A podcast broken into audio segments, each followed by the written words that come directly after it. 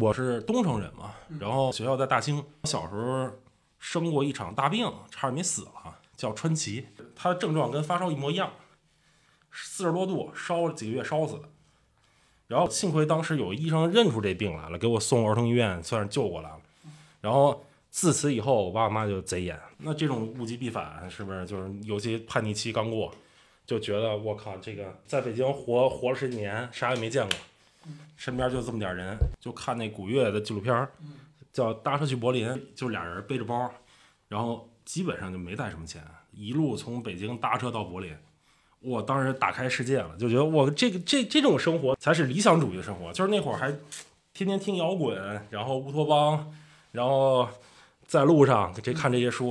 后来大学开始，其实高中就开始慢跟他们后海那儿泡着混，跟那帮玩摇滚的，然后还这帮就是所谓比较自由职业者吧，然后玩的比较开的这帮人，跟他们混久了以后，就是也受他们影响吧，就觉得哎我靠，人生还得过出点不一样的。然后那时候我就基本上高中就开始打工，碎活、碎催、端盘子、倒水，什么整理会场，什么什么玩意儿都干过。然后卖卖卖淘宝客服、卖服务衣，什么都干过，所有底层廉价劳动力。我跟你说，后来就是慢慢走上这个自己自己去徒步，然后那会儿就是比如说暑假或者有时候上学的时候也不上，刚开始也走不远，就很很近，基本上从北京开始往周边辐射，越走越远。后来其实就主攻西南。就是西呃西南西北，我第一次还做攻略，就走到你们平遥，平遥那个第一家青年旅社，印象特别深。进去以后，然后有一穿花裤衩挺时尚一大姐在那打羽毛球，然后跟大姐聊天，聊得挺投缘，然后又陆续有很多人，就是青年旅社都是把包往那个床上一放，就坐在大厅聊天嘛。是。然后很快就认识一帮人，然后一帮人就就爬城墙玩去了，然后。跟他们聊嘛，就说哪好玩儿，然后当天晚上就把那个做的攻略全撕了，对 屁用没有，就是按照攻略玩的，都是景区，花钱进去，然后走走看看平遥那县衙，花了多少钱啊？一百多块钱进去，然后听讲解一路听过来，感觉好像哎看着东西了，回头一想啥都没有。到后面就是认识人多了，然后我们都是相当于比如说在一个地儿认识了，然后一起玩几天。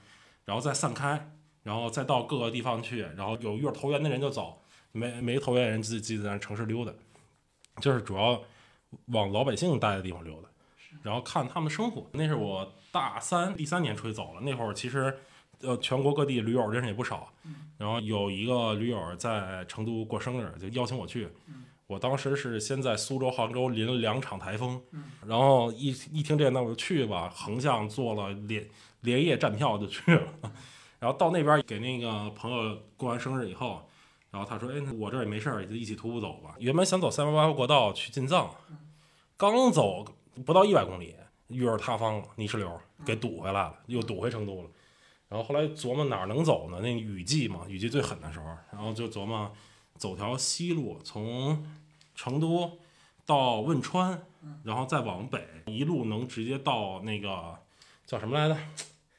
呃，西宁、兰州，然后说这条路走吧，因为这这条路上全是少数民族，藏族、羌族、白族，什么各种各样的少数民族。然后刚开始就就我们买了一个那个长途大巴，特别破的长途大巴，说走到哪儿是哪儿。又在快到汶川的时候又要塌方了，然后又是塌方，一车人没事干。然后我那驴友他本身就是成都人，成都那边就能歌善舞嘛，在车里跟人一起接歌唱歌。嗯。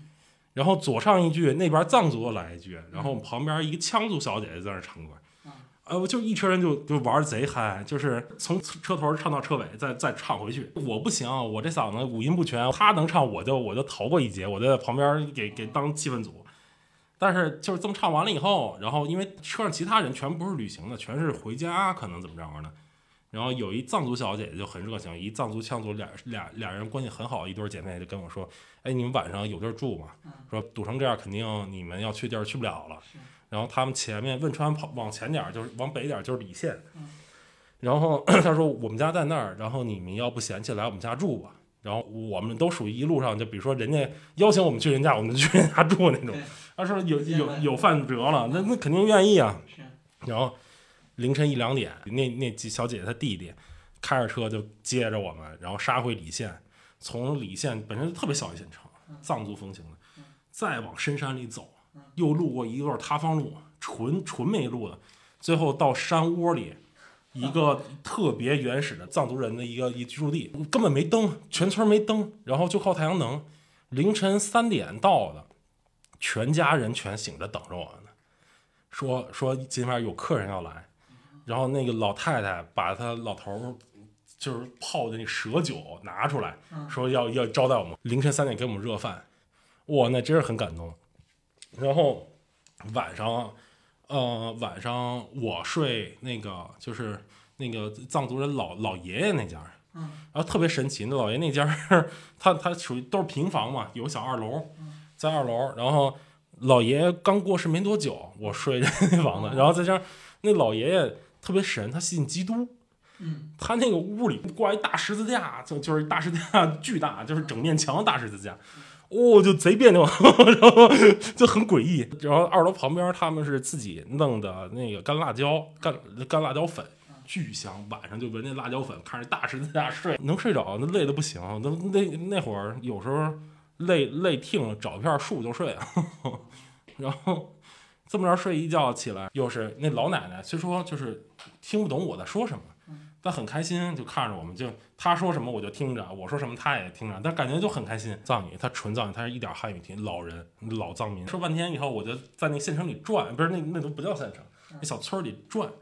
然后走哪儿呢？一个老头儿，就就一藏族老头儿就说：“哎，来来，就是来来来。”我说：“我我我城市里长大的，就没见过这阵仗，你知道吗？就是来家里，我说我这这给我宰了怎么办呀？”后来看人特特真诚，我就跟人到人家。然后那个用巨大铁锅开始给我们煮茶，也是他说啥我听不懂，我说他啥听不懂，他们都很开心。然后老爷爷就给我们煮茶，就是那个村我到哪儿都会有人把我拉到屋里。就是第三天的时候，我们说我们要走了，他说：“哎，我正好我们有一个就是他们那村里的应该是算当地望族，要远去跟我们同行一路，就是相当于他要有六百多公里去到另外一个地儿去结婚，但是我们是正好顺路。然后呢？”就问我们要不要搭车，我们说当然好啊，这免白嫖六百公里，是不是？然后，然后说行，那第二天早上你当我们娘家的车队去。嗯。然后结果第二天早上，那村里开出一溜的路虎车队，看傻了。我说我靠，怎么回事？然后他那个弟那那小姐姐弟弟给我们解释说，这边每年都得修路。外人不让修，他们好多人那个车全是，比如说越野车队乱七八糟，到这儿就把车卖了，很便宜，然后他们就给买了。就是他们都属于有钱，其实没地儿花。他们没牦牛群也也挺大的，一头牛三四千起，贵点的一万多，我记得当时。然后就是蹭着一溜路勇车队，就干到，就是一天干六百公里，直接干到另外一地儿叫那个朗姆寺，反正一个很有名的，当时其实这人并不多那么一个宗教寺庙。然后到那儿下车。先干了一大海碗酒，他们全是自己酿的，所以你不知道它是多少度。是，然后，然后呃，我们这边呃不对，我们这边新郎家，那边新娘家。嗯。然后那个新娘家也是一个当地一个望族，然后他们本身自己开酒店，在酒店的五层最顶层没有客房，是一大平层，摆着两大排流水宴。然后坐那儿先吃，这边新郎那边新娘，就不停的有藏族人和当地的各种各样的人来唱歌跳舞，还有那当地的。长辈过来致辞，然后俩新人就是拿那个哈达快给堆没了 那种，然后这会儿就是慢慢的，好像到一个阶段，就是互相又要唱歌的阶段。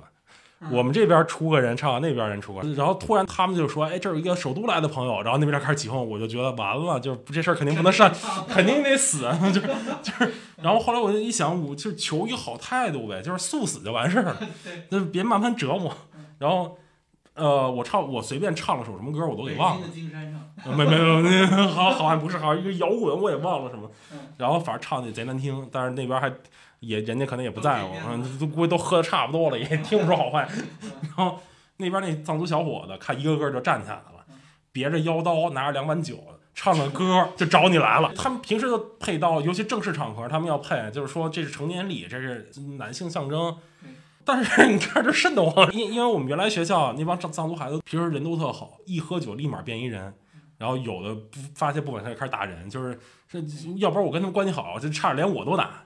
就是因为我有这个底儿在，所以就更虚，你知道吗？然后，然后大哥反正就端着两碗酒就来了，你喝他手里那碗，你也不知道这是什么东西。然后反正反正你不喝，他歌不停，然后就直愣愣的看着你，巨吓人。然后 那一般情况到了啊，我我也我也不管那么多，一仰脖就喝，仰脖就喝。然后他们那大家都很喜欢我。然后就是排着队来，然后他那个酒席上摆的啥都有，什么茅茅台，什么什么，就什么 红酒什么都有。你你根本不知道他手里拿的是啥，还有什么烧刀子。然后就是反正那藏族大哥就是十五分钟给我干他干干听了，我就说那行，赶赶紧赶紧，我想睡觉。然后然后在旅馆里好像听说就是直接当天晚上我那我人生第一次高反，也是唯一一次高反。就高反就不行了，然后吐的整个屋里哪儿都是。他们开始还急救，给我吸氧，到最后连当地喇嘛都过来给我念经了。哎呀，我都服了。然后，呃，这事儿这事儿结。然后第二天我起来以后，生龙活虎，一点事儿没有，反而连连不适什么感觉全没有，神清气爽。然后我出出去溜达，全村都认识我，都说，哎呀，而且他们他们不敢跟我喝了。因为可能确实那那些玩意儿比较危险，我自己不知道。然后，但是大家都知道，哎，这个这首都朋友实在，那不能找他喝酒了，他他会死的。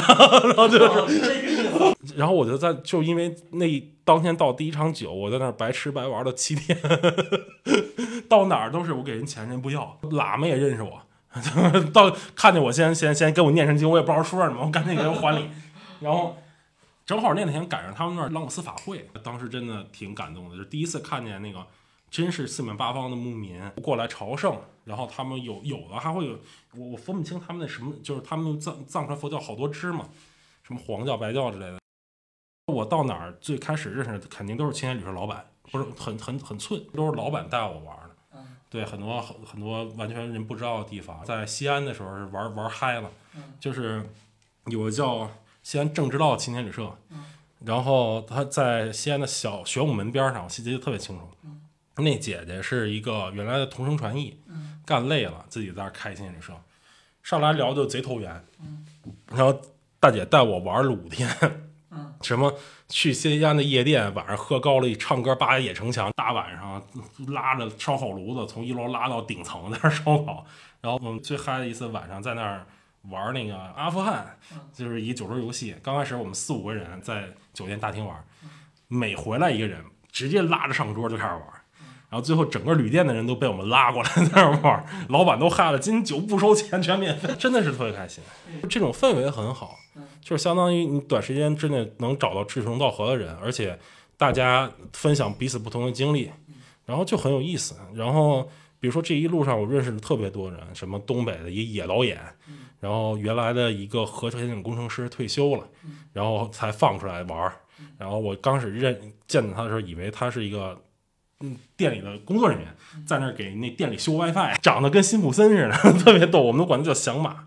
然后他们都管我叫北京土著，就很有意思。然后我们比如在西宁的时候，西宁做饭的阿姨是那个也是老板的妈妈。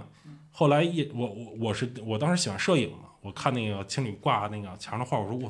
真牛逼拍的，然后后来那阿姨刚做完饭出来说：“小伙子你喜欢这个吗？”我说是，我说这是这谁拍的？说我拍的，她是青海第一女摄影师。就是你遇到的人都是跟你同类的人，起码他活出一个不一样的样子来了。对，对，一路上全是这样的人，所以那会儿就是特别喜欢。那会儿就是地域歧视是有各种各样的歧视，你会以一个更平和心态去看。大学四年这么走完了以后，然后从刚开始贼有激情，到后来其实慢慢的也有点疲了。嗯，就是因为路上很多人原来就是说纯是大家为了出来自由、出来玩、出来旅行的人聚集地，后来人慢慢杂了，什么人都有了。然后后来身边好多小伙伴啊，那遇到乱七八糟事儿也也比较恶心，就是掺杂了很多什么男女之间或勾心斗角或比较苟且的事儿，就弄得很恶心。你要是在北京混上个二三本。然后那个学校基本上就都不太行，除非极少数，尤尤其你身边的朋友也没有什么志同道合的。我我我我学习能力不行，但打交道能力还行，所以我上来跟导员关系特好，然后帮帮导员追女朋友，什么全办了。然后通过导员认识教导主任，然后跟教导主任关系贼铁。教导主任是个明白人，他支持我这么干。我到哪儿都给给他写明信片，给他寄旅行礼品，对，然后他也不管，他就说什么时候哎快考试了，赶紧回来。因为这种就是这种二本院校啊，估计他看过废的学生荒度的时光太多了，与其这样，不如出去看看。我大学毕业的时候，我我我创业了，我的毕业论文就是我的公司章程。那会儿还挺好，接了很多活儿，然后还拿了光线传媒的融资。我我们自主策划第一系列内容，其实是已经有人开始买单了的。就是因为我我的旅行经历，让我天南海北认识一堆这种旅行老炮儿，开青年旅社的。我要做一部中国的青年旅社纪录片儿，然后因为他们每个人经历都不一样。我的样片儿在北京已经拍了三期了，而且这三期。在拍他们同时，我又认识各种各样有意思的人，比如说那个旅行伴侣的旅旅行张艺兴他们、梁红他们，我认识他们了，然后认识了痛痒乐队的原来鼓手，很多有意思的人。后来结果我那团队刚慢慢走要走上正轨的时候，我爷爷植物人了，然后那两年就就贼颓，一天到晚在医院陪着，然后这事儿也黄了，把钱也退人家了。那个旅游其实才不到一万份，那旅游做的很失败。因为旅游的时候没好好干，主要问题是那个我其实比较懒，就出去玩十二点起床，那拍个屁！我们拍摄一般都六点起，然后录一天，然后完，但是他还是比较享受型，从小一直优等生，北大研究生毕业，中文复旦本科，我们俩方式不一样，他属于他属于喜欢宅的，我喜欢往外跑，就是不同性格，但其实最后回归到回到本质都是一样的。我绕了一圈，啥都干过了。互联网也干过了，传统销售也干过了，什么都干过，也不也不能说什么都干过，就是说起码现在新兴的这些行业也都转过一圈了，教育也干过了，什么都干过了，真的是没兴趣。我现在确实很很困难，前一阵活不下去，跟我妈要了五千，然后立马去玩命干，把钱挣回来了，就是属于这样的。然后没钱无所谓，反正我因为我以前经常经历过都是就是十几块钱的生活，对，然后就好好干呗。对你有焦虑感就出去干事，但是我觉得是坚持一条正确的路。现在我们的收入，包括我们现在现金流，可能还不如我们俩原来随便一个人的一月工资高呢。但是这个事儿是你坚持对的事儿。我们俩有一个共同目标，就是环游世界，方式不限。房车可能是我最近比较喜欢的方式。在新西兰或在国外旅行的时候，会发现房车很很舒服，就是因为它配套很全，而且有很多特别美丽的景色吧。有呃，你很很难到那儿。对，你到那儿以后，你待不长时间，你为了住宿乱七八糟，你往回赶，是，就就很无聊。我现在是在靠苦力，就是我在玩命的拉低行业挣钱的标准，来努力接活养活我们自己最后的这个事儿。这个中间就是很难，就是因为你会以特别廉价的方式给人干很多活儿，然后来维持你基本的收入。比如说，我现在给甲方做视频，一条很重的内容，两三分钟，纯干货。呃，我们写文案、拍摄、出主播，然后全包四百块钱。然后我又不想去做直播那种一天到晚坐那儿带货那种东西，那跟我们的计划和原本的出发目标差太远了。然后有北大团队都快上市团队想收我们，就是说做直播，然后开价很高，我们也全拒绝了。因为我觉得现在就是我的状态，我们的状态在慢慢好，有更多的人愿意找我们。那。前期苦点，就相当于我我们原来摸爬我个人摸爬滚打一圈，又回到一个离原点。